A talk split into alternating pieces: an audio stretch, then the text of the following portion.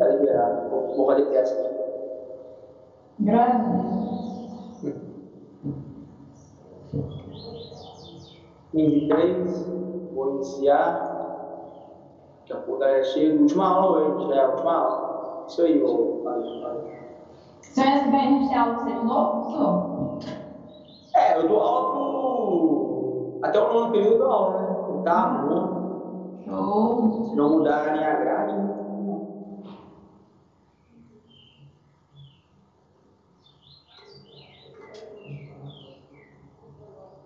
A gente tem FPJ semestre que vem é, bienal também? Ah, aí agora, cada semestre é uma matéria, né? Semestre que vem é civil. Ah, tá. Depois é trabalhista e termina com previdenciário. É, tá bom. Espera aí, vamos jogar. Oi?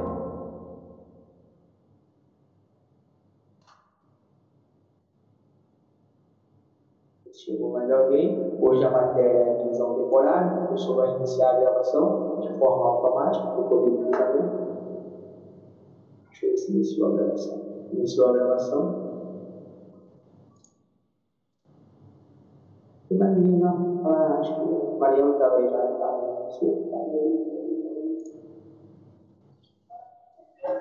Prisão temporária, tá pessoal? É, lembram da prisão em flagrante?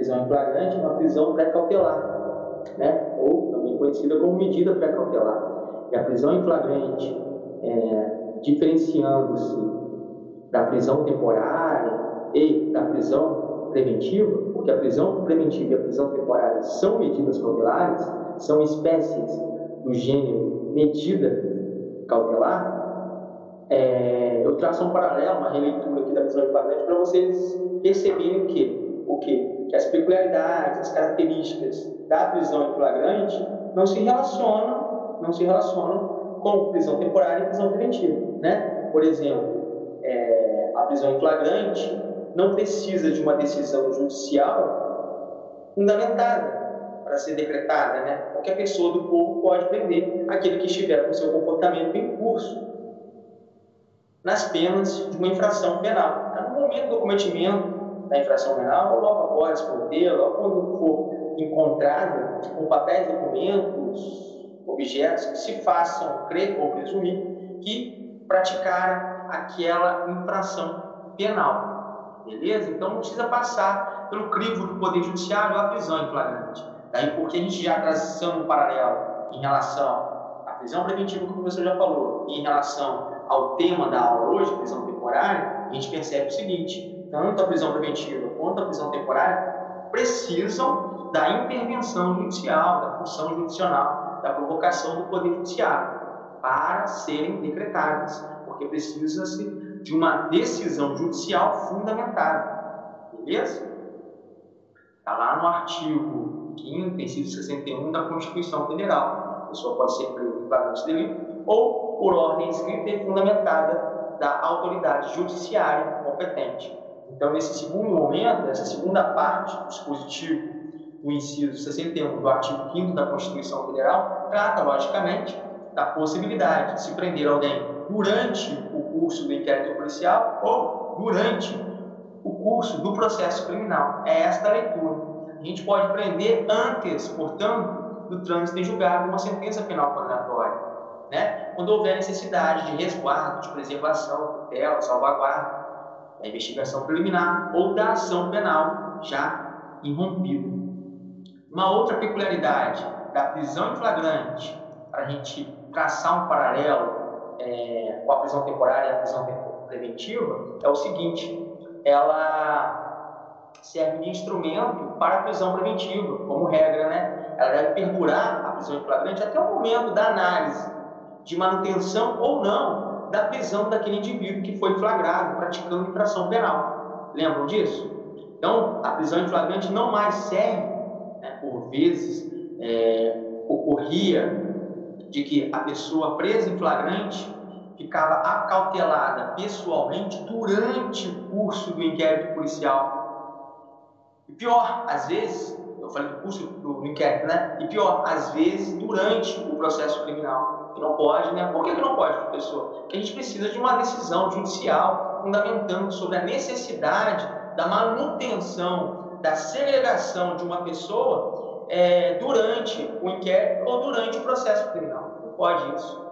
A gente precisa do Poder Judiciário. Né? A prerrogativa constitucional de dizer o direito, sob essa perspectiva, da possibilidade de se restringir a liberdade de locomoção de um indivíduo, foi dada ao Poder Judiciário, através de um de seus órgãos. Não pode, né, você que não integra o Poder Judiciário, sendo magistrado togado ou magistrado togado, não pode prender alguém e se perpetuar ali durante a fase prévia à ação penal ou durante, pior, o processo criminal. Daí porque a gente fala que a prisão em flagrante é um instrumento do instrumento.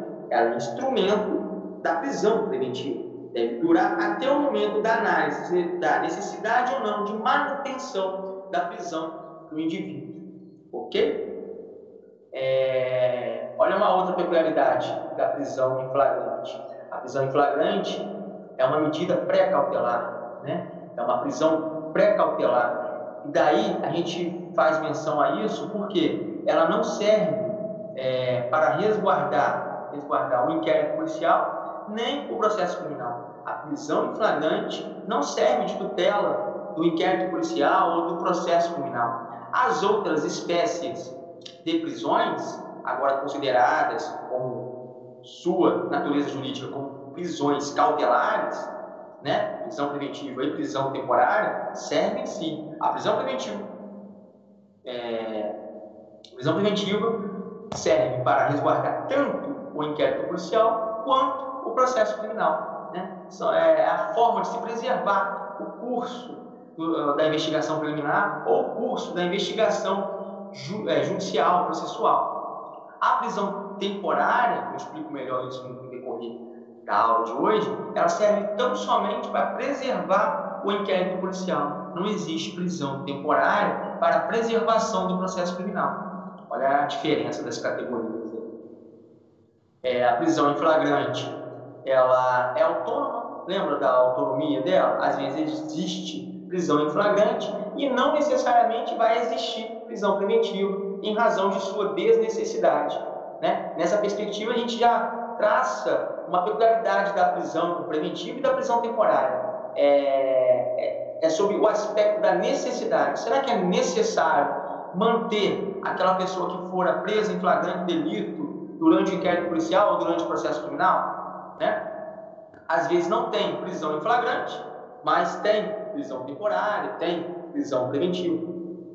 Às vezes tem prisão em flagrante e não tem prisão preventiva, prisão temporária. Então, daí vem a sua peculiaridade, a sua autonomia.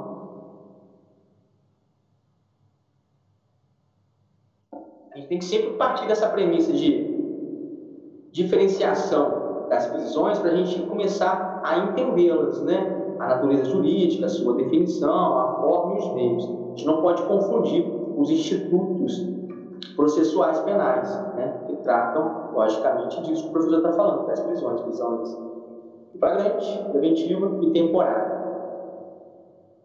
Bora. Prisão temporária, ela está numa lei extravagante, ela não tem previsão no Código de Processo Penal, né? A prisão flagrante e prisão preventiva tem previsão no Código de Processo Penal. A gente viu, né, que a prisão flagrante, a partir do artigo 301 até o artigo 310 do Código de Processo Penal. A prisão preventiva, por sua vez, 311 até o artigo 316 do CPP. A prisão temporária é uma lei específica, Lei 7.460 de 89. 7.960 de 89. Cuida da regulamentação da prisão em flagrante. Né? Primeiro dispositivo que trata da regulamentação eu falei da prisão, prisão temporária. Da prisão temporária. Olha o pitbull. Você quer? Da prisão temporária é o artigo 1 né? Tem três incisos, né? Incisos 1, 2 e 3. Cada qual traz requisito para a decretação da prisão temporária. O primeiro dos quais é o inciso 1, tá bom? Artigo Primeiro, inciso 1 da Lei 7.960, de 89. Qual o requisito, professor? Preservação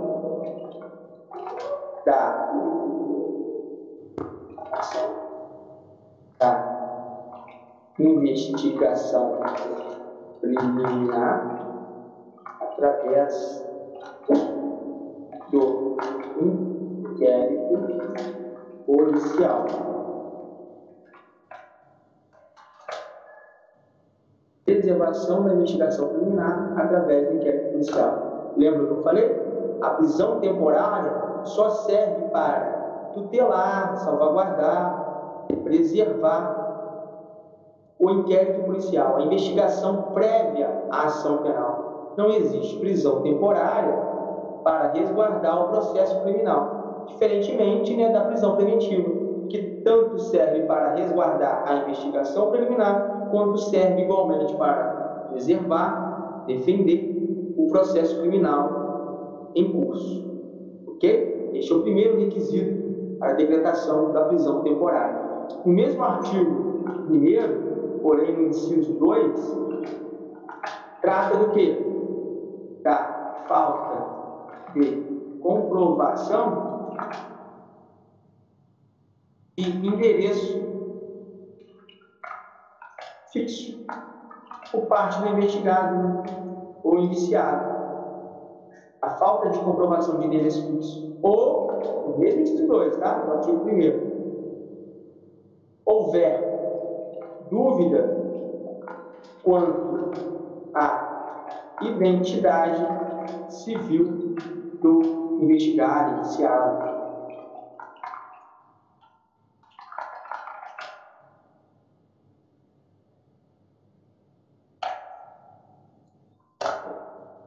Olha o inciso 2 aí. Falta de comprovação de endereço fixo ou houver dúvida quanto à identidade civil do investigado, do indiciado encerra com o inciso 3, este mesmo artigo, primeiro, inciso 3 da Lei 7.960, faz menção da necessidade de fundadas razões corroboradas, né? corroboradas por qualquer meio de prova admitido tem direito, direito, né? Na legislação civil. Na legislação Na legislação. Então, legislação civil, professor, está maluco? Legislação penal. Eu sono. Possível, de maneira liberdade, fundar as razões corroboradas por qualquer meio de prova admitido na legislação penal de autoria e participação. Quer ter fundadas suspeitas de autoria e participação daquele indivíduo, se decretar a prisão dele, né? Prisão temporária.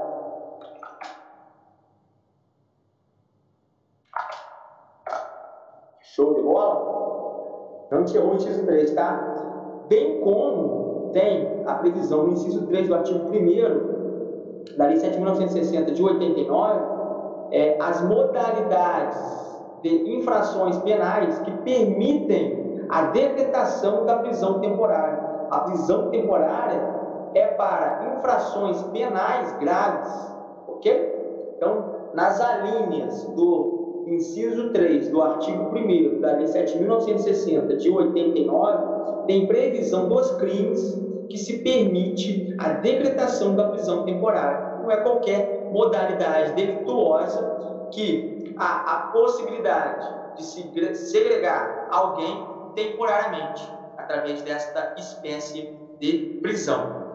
Show de bola? Além da lei, da lei né, que regulamenta a prisão temporária, a Lei 7.960 de 89, temos também a necessidade de sistematizar a interpretação com outro diploma legal. Que também alude sobre a possibilidade de decretação da prisão temporária.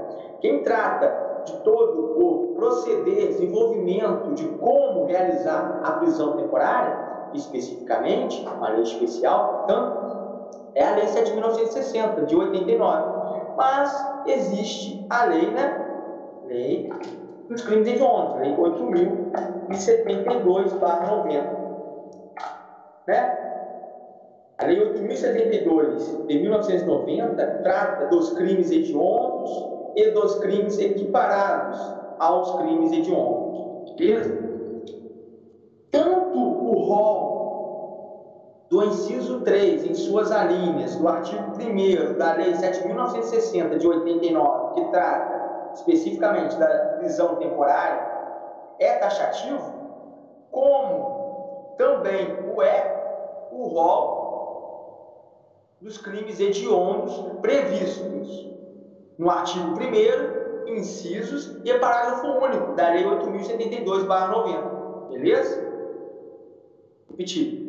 O artigo 1 inciso 3, em suas alíneas, traz um rol taxativo né, da Lei 7.960, né, que trata da prisão temporária. Artigo 1 inciso 3, alíneas. Lei 7.960 de 89. Traz um rol taxativo de infrações penais que permitem a decretação da prisão temporária. Beleza? O artigo 1 incisos e parágrafo único da Lei 8.072-90 traz igualmente um rol taxativo daquilo que seria considerado como crime hediondo ou crimes hediondos. Beleza?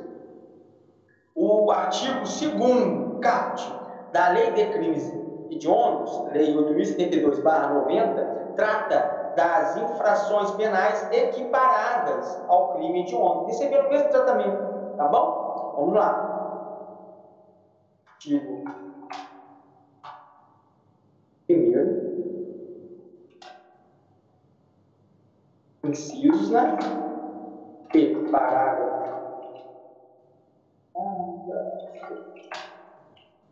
único da Lei 8.072 de 90. Diz o quê? Crimes hediondos. Onde também é possível a declaração da prisão temporária. Crimes hediondos. Artigo 2 caput desta mesma lei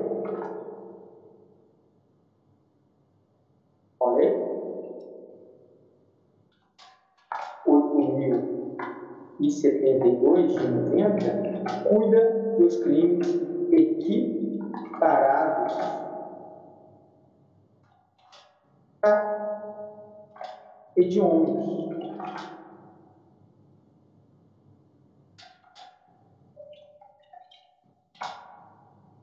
Beleza?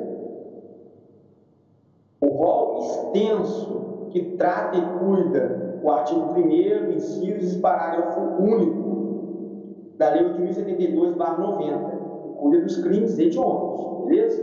O artigo 2 o CAT, da Lei 8.072-90, traz o rol dos crimes equiparados aos crimes hediondos, ou seja, que receberão o mesmo tratamento dos crimes hediondos, tratamento mais severo, né? segundo a política legislativa, que entende que estes fatos são absolutamente graves, mais graves que determinados comportamentos delituosos, considerados comuns, né, crimes comuns. Beleza. Então a gente tem sempre analisar em paralelo para saber quais infrações penais é possível a decretação da prisão temporária. Se vocês abrirem ambos os diplomas legais, tanto a Lei 7.960 de 89, precisamente no artigo 1, inciso 3, em suas alíneas, verão lá um rol taxativo das infrações penais que comportam a decretação da prisão temporária. Se vocês abrirem, logicamente, a Lei 8.072-90, que cuida nos crimes hediondos, equiparados a hediondos, também verão o artigo 1 incisos, parágrafo único, e artigo 2 CAPT, né? verão lá o rol taxativo, que que o professor quer fazer aqui? Para vocês, uma primeira questão né, trazida pela doutrina, mas a doutrina de forma pacífica, assim como a jurisprudência resolve. Né? Algumas infrações previstas no rol taxativo da lei de crimes hediondos têm igualmente previsão no rol taxativo da lei que regulamenta a prisão temporária. Né? Algumas infrações, olha, algumas infrações que estão previstas no rol taxativo da lei de crimes hediondos, igualmente tem previsão na lei que regulamenta a prisão temporária. Aí vem o questionamento: seria possível a decretação da prisão temporária somente nessas infrações, né? É, de crimes hediondos que igualmente tivessem previsão no artigo 1 inciso 3 da lei 7.960 de 89? Já respondo, não, não necessariamente. Ainda que aquela infração penal tenha previsão lá na lei de crimes hediondos, não encontrando o mesmo registro na lei 7.960 de 89, que trata da prisão temporária, haverá sim a possibilidade de decretação da prisão temporária. É um indiferente, tá bom? Se tiverem dúvida, quiserem perguntar, só falar.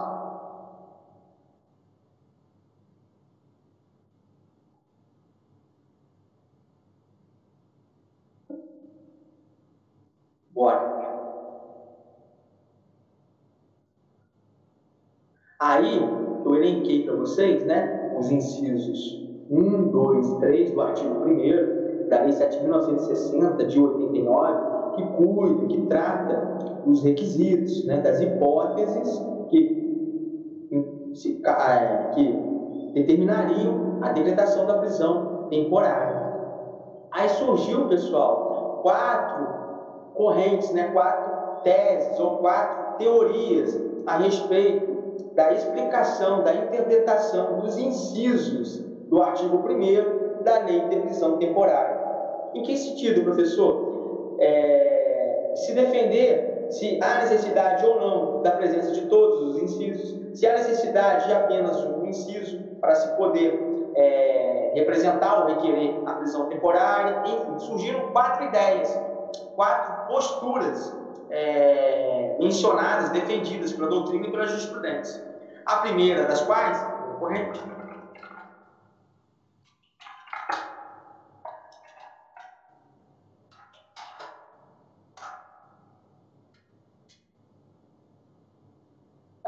faz menção ao seguinte: basta apenas a presença de uma hipótese prevista nas hipóteses trazidas nos incisos 1, 2 e 3 do artigo 1 da Lei 7.960 de 89 para se decretar a prisão temporária.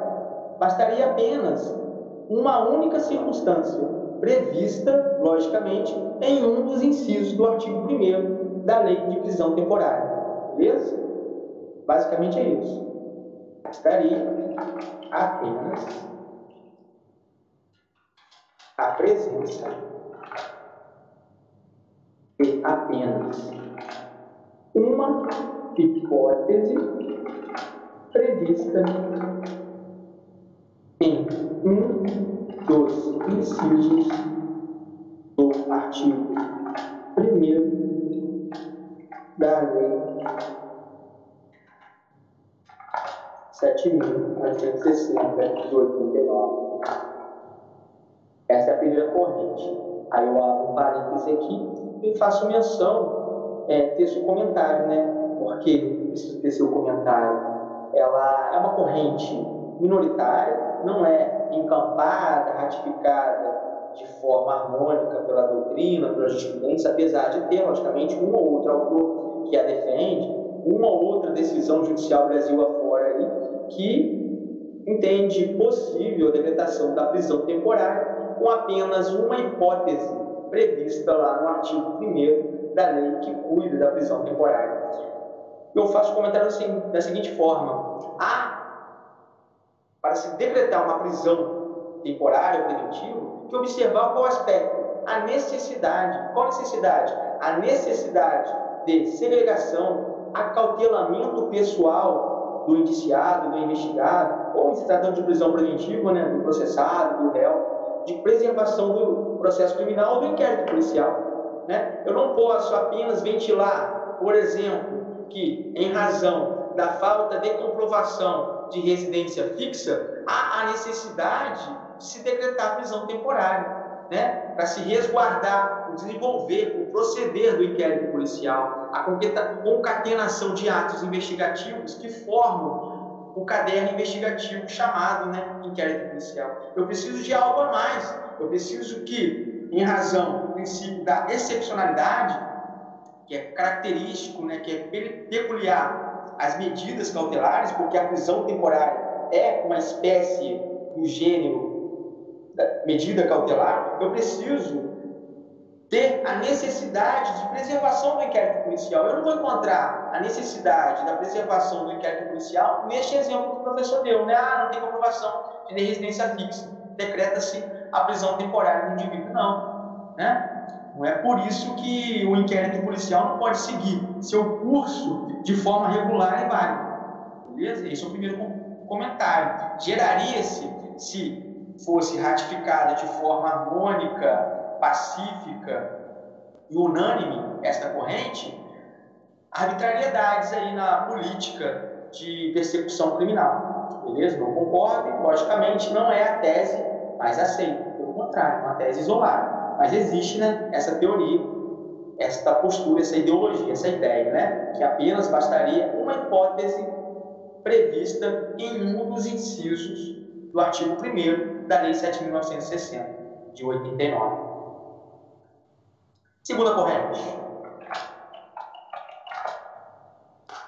Absolutamente avessa, contrária à primeira corrente, faz menção da necessidade da presença de todas as hipóteses previstas nos incisos do artigo 1 da Lei 7.960, de 89, para se poder segregar temporariamente um indivíduo, um cidadão. Né? A segunda corrente defende a ideia, a tese de que há absolutamente a necessidade de presença né, ratificada através dos elementos informativos do inquérito policial das hipóteses trazidas nos incisos 1, 2 e 3 do artigo 1 da Lei 7.960 de 89 totalmente avessa né, à primeira corrente. Necessidade de presença de todas as hipóteses, necessidade de presença de todas as hipóteses dos incisos do artigo 1 da Lei 7.960 de 89. Também não é a tese ratificada de forma majoritária, tanto pela doutrina quanto pela jurisprudência. E por que não? Seria muito difícil, seria algo absolutamente excepcional ter todas as hipóteses, todas as circunstâncias alinhavadas, registradas, consignadas nos incisos do artigo 1 da Lei 7.960 de 89 para se decretar a prisão temporária. Né? Se esvazia, esvaziaria a, a Lei 7.960 de 89, né? em razão de sua absolutamente excepcionalidade, em razão da sua dificuldade de encontrar né, no caderno investigativo, no inquérito policial, todas essas circunstâncias ao mesmo tempo, é, se esvaziaria, esvaziaria a lei e o que, que se poderia fazer? Iria se socorrer da prisão preventiva, né? Então, assim, ela perderia sentido, né? A razão de ser a lei que trata da prisão temporária. Então, não é a tese igualmente aceita de forma majoritária, apesar de ter decisões judiciais, posição da literatura que a admite, ok? Mas eu entendo absolutamente impertinente. Tanto a primeira corrente, né, que exige apenas, apenas uma hipótese, como esta que exige-se todas as circunstâncias ali elencadas nos incisos do artigo 1 da Lei 7.960 de 89. Imaginem, senhores, né? Precisa a autoridade policial, por exemplo, representar pela prisão temporária quando houvesse a necessidade de preservação do inquérito policial, a falta de comprovação de residência fixa, a dúvida quanto à identidade civil do investigado, do indiciado, fundadas suspeitas de autoria e participação é, em uma das infrações penais ali elencada nas alíneas do inciso 3 do artigo 1 né? Seria praticamente impossível a aplicação dessa tese, mas há quem defenda. Terceira corrente.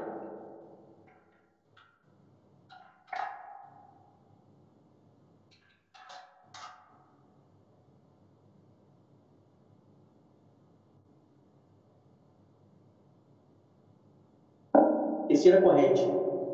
Alude sobre a necessidade da presença das hipóteses, das circunstâncias, dos fatos elencados no inciso 3 do artigo 1 da Lei 7.960 de 89, quais sejam fundadas razões né, de participação e autoria por aquele indivíduo indiciado, investigado, mas a prática delituosa em uma daquelas infrações penais previstas nas alíneas deste mesmo dispositivo. Só isso, professor? Não. Mas o periculum libertatis. Periculum libertatis é o fundamento para a decretação da prisão preventiva.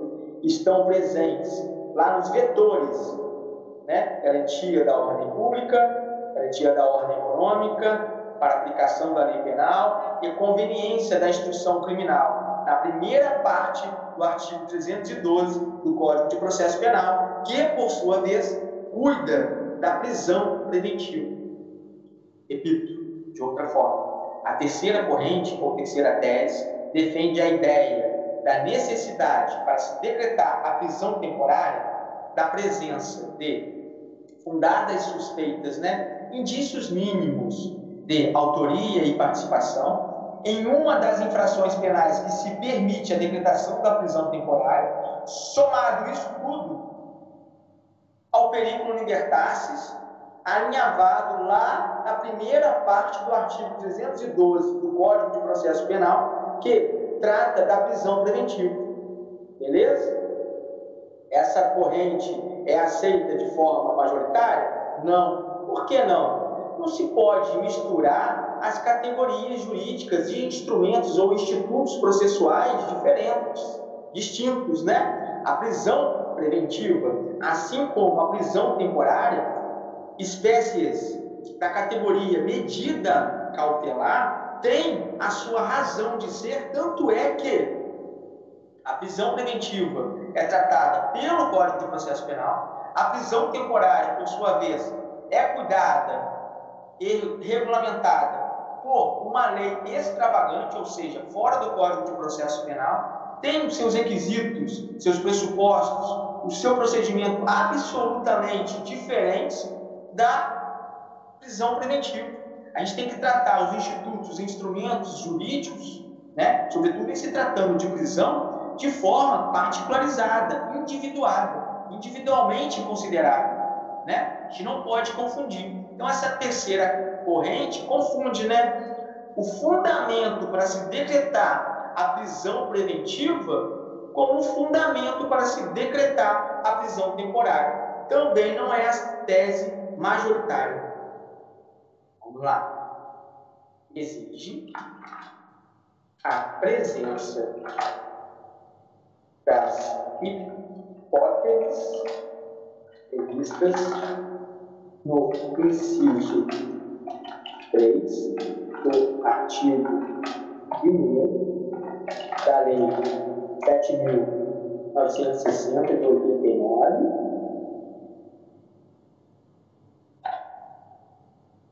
mas o fundamento, né? Perico, libertatis perico, libertatis prisão preventiva, ou seja, a presença de um dos vetores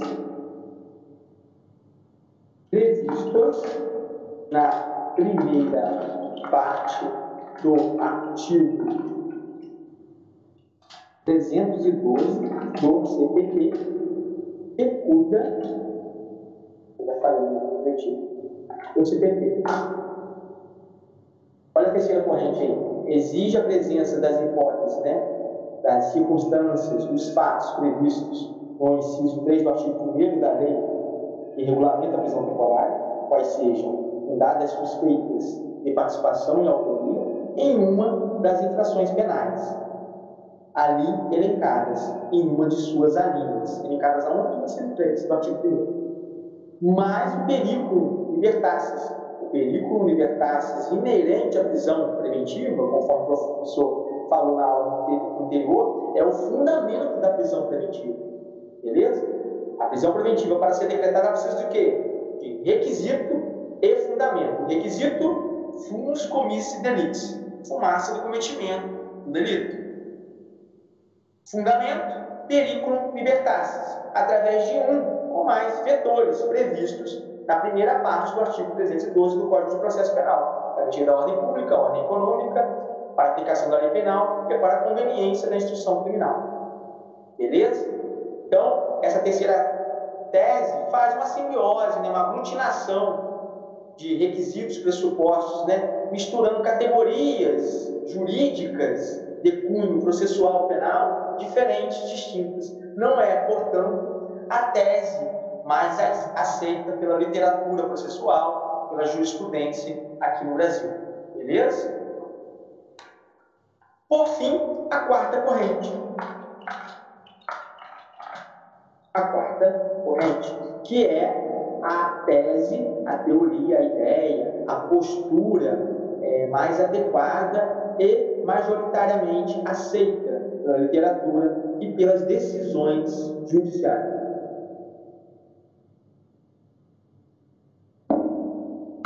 O que a quarta corrente diz? Muito mais simples, né? Simplificando. Às vezes, aí eu faço um parênteses, é, o legislador cria, define o instituto, estipula seus requisitos, pressupostos, fundamentos tal, mas a lei não se faz tão clara, né? tão taxativa. Daí porque a necessidade de interpretação, de uma hermenêutica, né? sobretudo, e sempre o professor frisa, né? uma hermenêutica que se permite sistematizar a legislação infraconstitucional sob a perspectiva, o olhar né, o alicerce da Constituição Federal, sempre. Nunca o reverso disso. Nunca a Constituição Federal deve se adequar ao Código de Processo Penal, ao Código Penal, às leis extravagantes que cuidam de matéria penal, enfim. Sempre é o reverso disso. Estas legislações devem se adequar, estarem harmônicas, em consonância, portanto, com a Carta Política de 88. Show de bola? A quarta corrente, de forma muito simplória, por isso é a corrente majoritária, faz menção de que no artigo 1 da Lei 7.960 de 89 tem requisitos obrigatórios requisitos alternativos. Requisitos obrigatórios. Seriam os requisitos obrigatórios? É simples, tá, pessoal?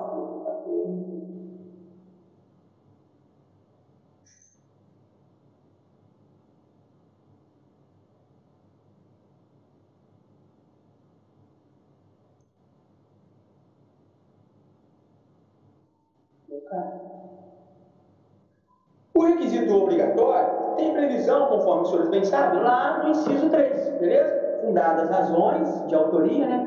Ou participação qualquer meio de prova admitido na legislação penal, beleza? Mas, né? Em uma daquelas infrações penais previstas nas alíneas deste mesmo dispositivo. Estes são os requisitos obrigatórios, de forma muito simples, né? Qual que é o requisito obrigatório? Artigo 1 inciso 3 da Lei 7.960 de 89. Artigo 1 inciso 3 da Lei 7.960 de 89. Show? E requisitos alternativos. Eu tenho certeza que os senhores já estão imaginando. Pode ser, né? Requisitos alternativos. Quais seriam os requisitos alternativos? Incisos 1 e 2 do artigo 1 da Lei 7.960 de 89. Beleza? Eu preciso ter, para se decretar a prisão temporária, necessariamente o inciso 3. Fundadas suspeitas de autoria e participação em uma das infrações penais que se permite a decretação da prisão temporária. Isso é fato, obrigatório. Requisitos alternativos. Um ou outro, né? Ou é para preservar o inquérito policial, ou não tem comprovação de residência fixa o indiciado, o investigado, ou você tem dúvida quanto à identidade civil deste investigado, desse indiciado. Beleza? Requisitos alternativos, eu preciso o quê? Apenas um destes para se decretar a prisão temporária. Se tiverem, logicamente, a presença de todos esses fatos que eu acabei de fazer menção, não tem problema, né? Quais são os requisitos alternativos? De forma muito simples. Artigo 1 Inciso 2, ou inciso 1 ou 2 da Lei 7.960 de 89.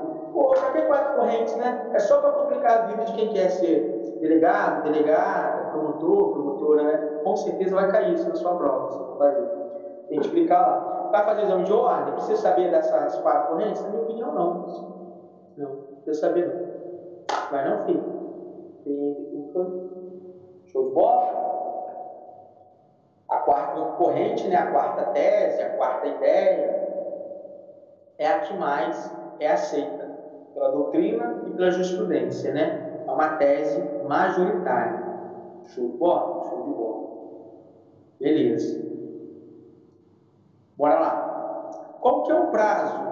Né? A prisão temporária tem prazo, né? diferentemente da prisão preventiva. Apesar de que houve a modificação trazida pela lei anticrime, né? 13.964 de 2019, né? que alterou a sistemática da prisão preventiva. Em qual sentido o senhor está querendo dizer, professor? No sentido de que a cada 90 dias agora, o Poder Judiciário deve obrigatoriamente rever sobre a necessidade de manutenção da segregação daquele que está preso preventivamente. Beleza? Professor, se o juiz esquecer, fizer análise no, no sei lá, como fala, no 95 quinto dia, prisão ilegal. Você vai lá requerer o quê? Para prisão ilegal. Não esqueçam disso, muito simples. Prisão ilegal, eu requeiro relaxamento de prisão prisão desnecessária, ou liberdade provisória, ou revogação da prisão preventiva. Tá bom? Prisão ilegal, relaxamento. Prisão desnecessária, ou liberdade provisória, acaso não tenha sido decretada a prisão preventiva, ou revogação da prisão preventiva, acaso seja, já tivesse né, sido decretada a prisão preventiva. Então, agora, com essa lei, né, 1964, a prisão preventiva a cada 90 dias tem que ser analisada novamente. Beleza. Prazo da prisão temporária. Prazo da prisão temporária.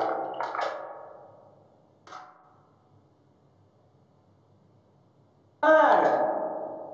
E aí me interromper, pode interromper, uma pergunta. Para os crimes comuns, a gente vai tratar de crimes comuns, né? A lei não fala isso, crimes comuns e tal, mas são aqueles que não são hediondos ou equiparados a hediondos. Show de bola? Professor elencou lá em cima no chat lá. Se quiser baixar a barra de rolagem, vocês, vocês verão. Para os crimes comuns. Qual que é o prazo? Cinco dias, prorrogáveis por mais cinco dias dias prorrogados por mais cinco dias. Bom, crimes. hediondos e equiparados.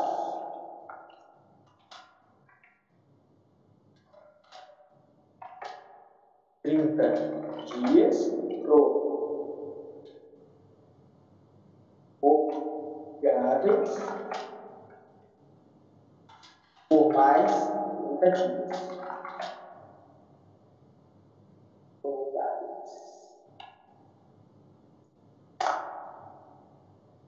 Preciso fazer a primeira observação aqui.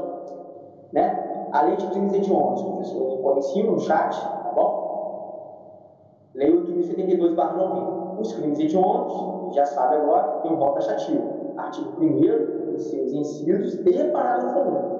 Aí são consideradas as infrações penais hediondas. Show de bola. Os crimes equiparados aos crimes hediondos estão no artigo 2 do CAT desta mesma lei, 8.072-90, conforme o professor igualmente registrou acima. Quais seriam os crimes equiparados aos crimes hediondos? Nunca mais esqueça, tá pessoal? Três T's, né?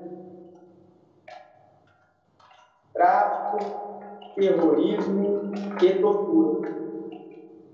Tráfico, terrorismo e tortura. Tá bom? No exame de ordem, os senhores farão daqui a exatamente um ano, sei lá, dois meses, sei lá, acho que vocês podem fazer um ano aí, mais período.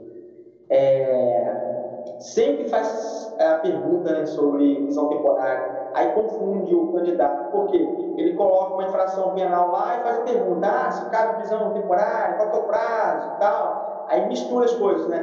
Pega lá é, uma infração penal considerada hedionda e faz menção de que, não, que só pode ser decretada a prisão temporária por cinco dias, tal, e confunde. Ou seja, vocês têm que ter na cabeça um rol taxativo da lei de crimes hediondos, quais são os crimes hediondos, você já sabe quais são os crimes equiparados ao hediondo. Agora, tráfico, terrorismo, tortura, não tem, não tem outros, mas os crimes hediondos têm uma lista enorme, memorizar aqui. Bem como os crimes comuns previstos nas alíneas do inciso 3 do artigo 1 da Lei 7.960 de 89. Sempre vai cair, sobretudo nas questões objetivas ali. Faz uma confusão danada. Às vezes coloca infração penal que não, tem previsão nos votos taxativos destes dois diplomas legais, confundindo o candidato. Beleza? Beleza, pessoal? Uma, uma, questão, uma regra de interpretação, pessoal. Uma regra de interpretação. É um dito, né? Quem pode o mais, pode o menos. Né? Se o juiz pode fazer algo além, é lógico que ele pode fazer algo a quem. Se ele pode o mais, ele pode o menos. Crime comum. Prisão temporária. Cinco dias. Prorrogáveis por mais cinco dias. Se ele pode decretar por cinco dias, limitando a liberdade de locomoção do indivíduo que tem em seu desfavor um inquérito policial instaurado, por que, que ele não poderia decretar né, no prazo de três dias, dois dias, um dia? Não tem problema, tá bom? Professor, isso está na lei, lei 7.960 de 89, que regulamenta a prisão temporária? Não. Isso é interpretação, isso é dado pela doutrina, pela jurisprudência, tá bom? Não tem problema. A autoridade policial representa pela prisão temporária, né? Olha o verbinho, né? A autoridade policial representa, deixa o verbo. O examinador vai querer te pegar. O Ministério Público requer por prisão temporária, tá bom? A autoridade policial não vai requerer, vai representar, representar, representar. O Ministério Público, por sua vez, vai requerer, requerer. É... E o juiz analisando a razão pela qual a autoridade policial representou pela prisão temporária, pode pensar o seguinte: nossa, ele só quer fazer aquela diligência, pô, dentro de um dia dá para fazer diligência. Decreta a prisão temporária pelo prazo de um dia. Show de bola? Quem pode o mais, pode o menos. Esta mesma interpretação esta mesma razão explicada pelo professor, logicamente, cabe para os crimes hediondos. Não pode ser decretado por 30 dias, prorrogáveis por mais 30 dias? Pode, professor. Então, poderia se decretar a prisão temporária numa infração penal considerada hedionda por 15 dias, 10 dias, 2 dias? Pode. Ele pode mais, ele pode menos. Show de bola? Bacana, né? Quando efetivamente, pessoal, começa haver o cômputo do prazo da prisão temporária, né? A partir da decisão judicial, a partir da expedição do mandado de prisão ou a partir da efetiva prisão, ou a partir, né, logicamente, do cumprimento efetivo da ordem judicial. Logicamente, né, pessoal, que é a partir do cumprimento, né, do exato momento que o investigado, o indiciado foi preso, foi colocado no cárcere. Se ele foi preso hoje, é, às 14 horas, temporariamente, já está fluindo o prazo da, dele, tá? Hoje que dia? Hoje são 10, 10 de 7. Aí vai contar dia 10, dia 11, dia 12, dia 13, dia 14. 14 ele tem que estar na rua, senão, logicamente, foi prorrogada a prisão temporária ou durante esse interregno, esse lapso temporal, não foi decretada a prisão preventiva. Lógico. Não foi? Filho, vai para a rua. Se foi hoje, ó, 10, 11, 12, 13, 14. 14 nem para rua. Pode falar. Alguém abre o microfone?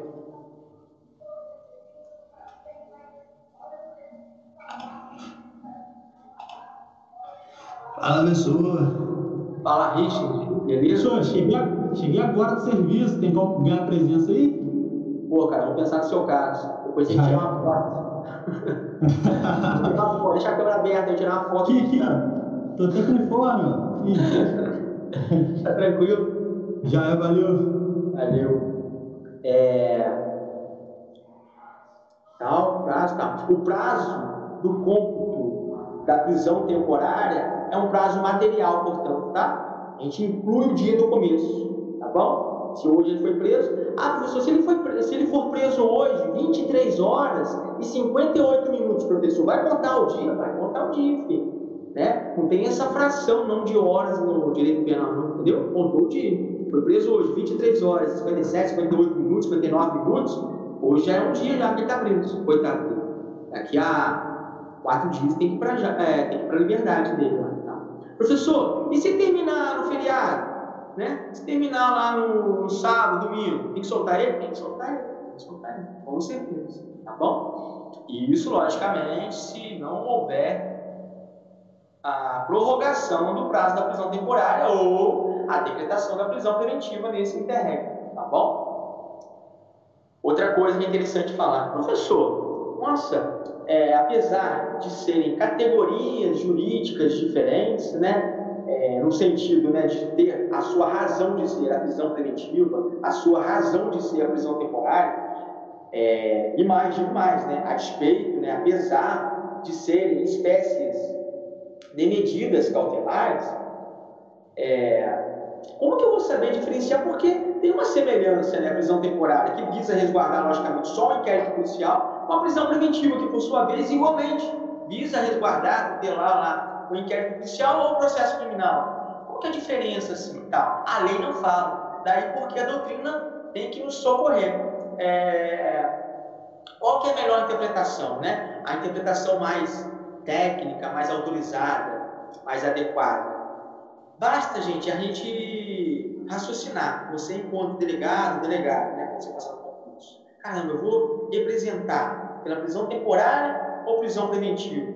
Qual que é o seu objetivo no inquérito policial? É realizar um, dois atos, uma ou duas diligências? Será que esses atos investigativos, essas diligências, não comportariam um prazo mínimo né, de serem realizados dentro de dois dias, cinco dias, ou até mesmo né, infrações comuns, né, dez dias, ou se tratando de infrações hediondas, 30 dias, 60 dias, pô, se você conseguir cumprir, concluir a sua missão no inquérito policial dentro desse prazo, não há razão de se representar com prisão preventiva, né? Representa pela prisão temporária. Um raciocínio melhor, mais adequado, mais coerente, técnico, seria esse. Né? Agora não. É, o comportamento do indivíduo lá que praticou uma infração penal que se permite né, a decretação da prisão temporária e se permite igualmente a decretação da prisão preventiva. Está atrapalhando em demasia as investigações preliminares, né, os atos investigativos realizados no inquérito policial. É, e o prazo será absolutamente indiferente. Nossa, se eu decretar ele, é, é, se eu prender ele durante 10 dias, Não vai ser, não vai, não vai resolver o problema. Pô, você vai invocar a prisão preventiva. A prisão preventiva é mais drástica, né? Porque ela não tem, entre aspas, este prazo certo e determinado para fundar, conforme tem, né, a prisão temporária, prazo certo e determinado. Ah, eu vou cumprir só essa diligência, eu consigo realizar dentro do prazo exíguo, né, um prazo pequeno. É, então, representa a prisão temporária, se você for delegado ou delegado. For promotor, promotora queira né, a prisão temporária. Caso é, não haja possibilidade de desenvolver o inquérito policial dentro desse prazo, prisão preventiva é o mais adequado. E aí, professor, mais o quê? Dito isso, como que é o procedimento? Né? O professor já falou, né? Que a autoridade policial, a autoridade policial representa por prisão temporária. A policial representa por prisão temporária. Ministério Público requer prisão temporária. Os termos, né, que a gente não pode esquecer. Se a autoridade policial foi quem representou pela, pela prisão temporária, qual é o procedimento? O juiz, ao receber esta representação, tem que intimar o Ministério Público para emitir seu parecer, se concorda ou não com a autoridade policial, com o delegado de polícia civil, delegado de polícia federal. Depois que o Ministério Público emitir sua opinião, seu parecer, volta né, para o juiz, que dentro de 24 horas terá que decidir. O juiz tem o prazo de 24 horas para decidir. juiz tem um prazo de 24 horas para decidir. Beleza? Uma outra questão. Qual seria, professor? Revisão lá no parágrafo 7 do artigo 2 da Lei 7.960 de 89. Artigo 2 parágrafo, parágrafo 7 da Lei 7.960 de 89. Faz menção do seguinte: independentemente da expedição do alvará, alvará de soltura, tem que soltar o cidadão, entendeu? Não precisa a instância judicial ser provocada expedindo-se o alvará de soltura para soltar o investigado, o indiciado que está preso temporariamente, desde que logicamente, não tenha sido prorrogada a prisão temporária ou decretada a prisão preventiva. É o que diz, é a dicção legal né, do parágrafo 7 do artigo 2 da Lei 7.960 de 89. Isso é cumprido pelos operadores do direito? Não. Aqui, pelo menos aqui no Rio de Janeiro não é cumprido isso não. A SEAP não autoriza a liberação do cidadão. Isso é um absurdo, né? Se a lei está mandando cumprir, a lei é inconstitucional, fazer daquela forma, a SEAP não autoriza, somente o alvará de soltura. O que, que acontece com isso? Às vezes gera um atraso, né? Até o magistrado expedir, determinar né, a ordem judicial para a confecção do alvará de soltura, o cara está preso lá. Passou-se, por exemplo, cinco dias, não houve a prorrogação do prazo da prisão temporária, tampouco a decretação da prisão preventiva, até haver essa diligência judicial de determinação da confecção do alvará de soltura, o cara fica preso. Ilegalmente, né? Se a lei mandou soltar o cara independente da, do alvará de soltura. Você concorda com isso? Eu acho que não. Se mandou soltar, soltar. Mas, enfim. Ah, mas professor, é muita coisa, né? Para os policiais realizarem, ou para o diretor da unidade prisional, aonde o preso está acautelado, certificar, né? A gente tem que ter um controle de presos e pessoas que estavam presas e foram liberadas. Enfim, a lei é de 89, são mais de 30 anos, não conseguiu adequar ainda. Né? Não pode o cidadão pagar este preço aí, que é um preço muito caro, né? passar mais de um minuto preso sem a um respaldo legislativo, sem que haja né, fundamento jurídico plausível para tanto. Beleza? Beleza, professor? Os presos temporários devem ficar separados. Separados. Dos presos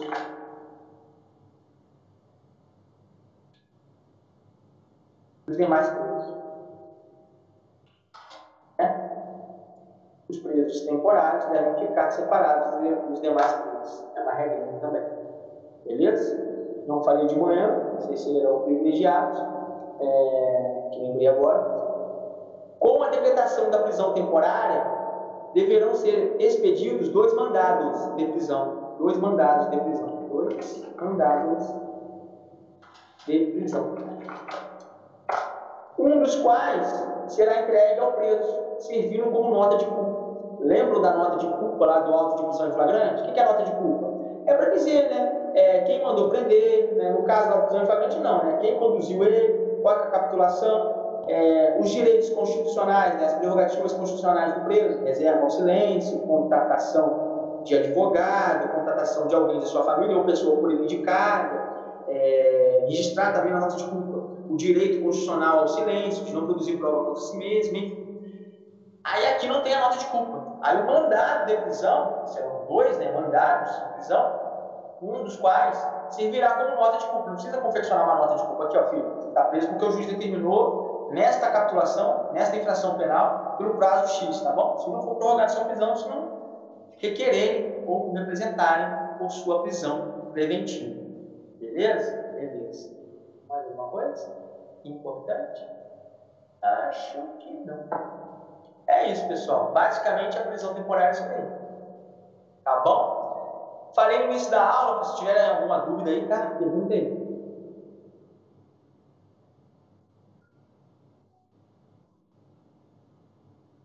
Falei no início da aula que hoje, até hoje à noite, eu coloco lá a, a prova de vocês, tá? Não vai ser peça, não vou fazer duas perguntas, uma ou duas perguntas sobre prisão temporária.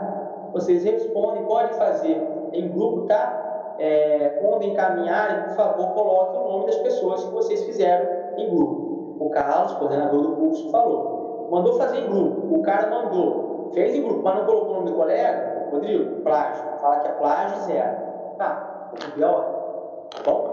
Então, assim, você fez em grupo, tá igualzinho do colega? Coloca o nome do colega na sua prova e manda para mim. Cada um tem que mandar a sua.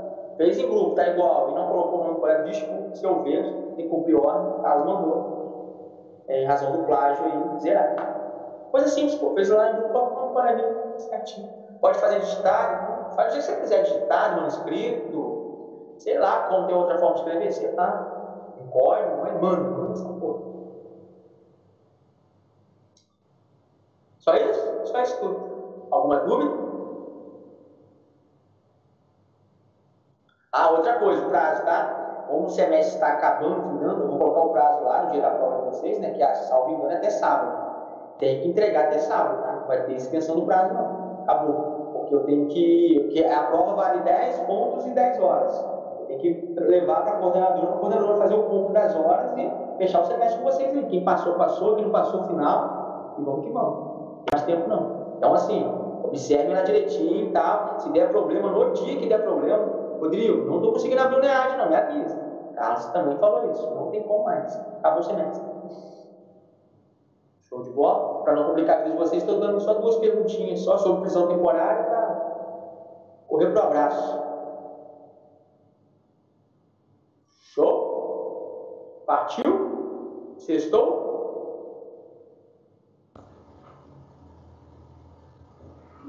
Partiu, doutor. Certo? Ah,